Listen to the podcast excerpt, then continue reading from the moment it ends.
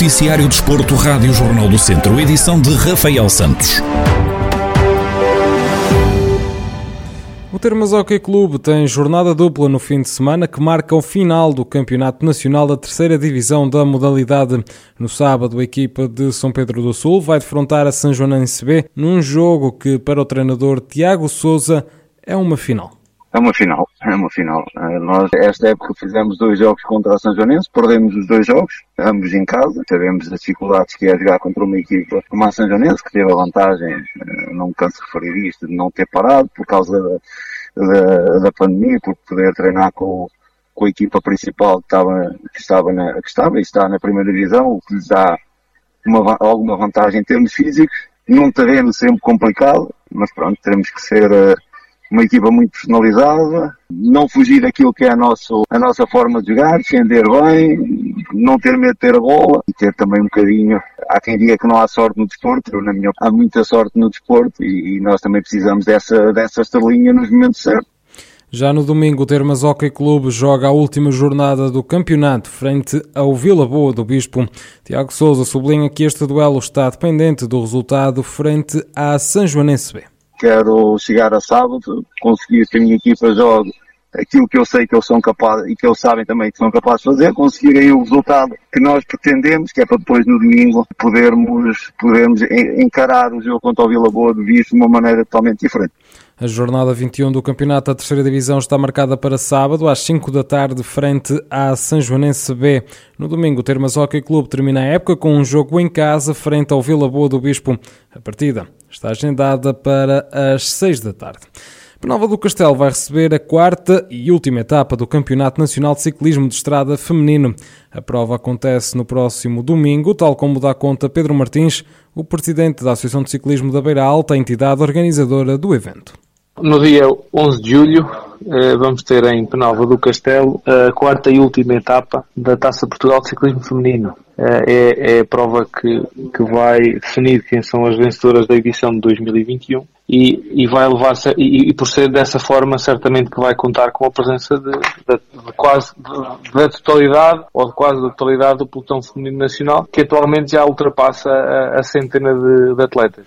Pedro Martins salienta o reconhecimento contínuo por parte da Federação Portuguesa de Ciclismo, que ainda atribuiu a organização de outras duas provas à Associação de Ciclismo da Beira Alta. A Federação, entretanto, entregou-nos dois mais dois campeonatos nacionais, aí já, já no VTT, para organizar no Conselho de Ceia nos dias 17 e 18 de julho, também no fim de semana a seguir. Lá está, a continuidade do trabalho que a Associação tem vindo a desenvolver nos últimos tempos, a ser recompensado com o reconhecimento da Federação na entrega deste tipo de competições, acaba por ser bom tanto para nós, a nível do reconhecimento, como para a nossa região, porque estamos a promover uma atividade e a utilizá-la até como forma de dinamização da, da região onde estamos inseridos e na promoção do território, que é, que é, é, uma, é uma de, um dos principais fatores do ciclismo, é mesmo essa promoção do, do território onde ele é praticado.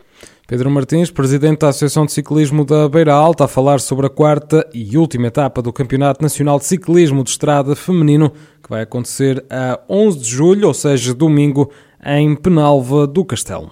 A freguesia de Mões, em Castro Daire, vai receber o São Brastrel a 18 de julho. Depois de 13 edições, com a designação de Cross de São Brás, a prova mudou de nome, tal como dá conta Ricardo Ferreira, o responsável pela organização do evento já foram realizadas três edições, esta é a décima quarta. Uh, anteriormente com a designação Cross Sombras, uh, este ano fizemos uma adaptação no naming uh, para Sombras Trail, também para ir ao encontro daquilo que é mais procurado pelos atletas e nesse sentido apostamos então em, em trilhos um pouco diferentes, Uh, procurar aqui também aqueles que são os ex-libres do, do Conselho de Castro Daire, como por exemplo a Praia Fluvial Fulgosa, uh, o Centro Histórico de Mões, uh, e, e, portanto também um pouco mais na, na altitude, e parece-me que, que, são, que são atrativos para, para uma prova que já chegou a um ponto de maturação de alguma renovação para, para o futuro. A prova vai contar com as habituais medidas de segurança devido à pandemia da Covid-19.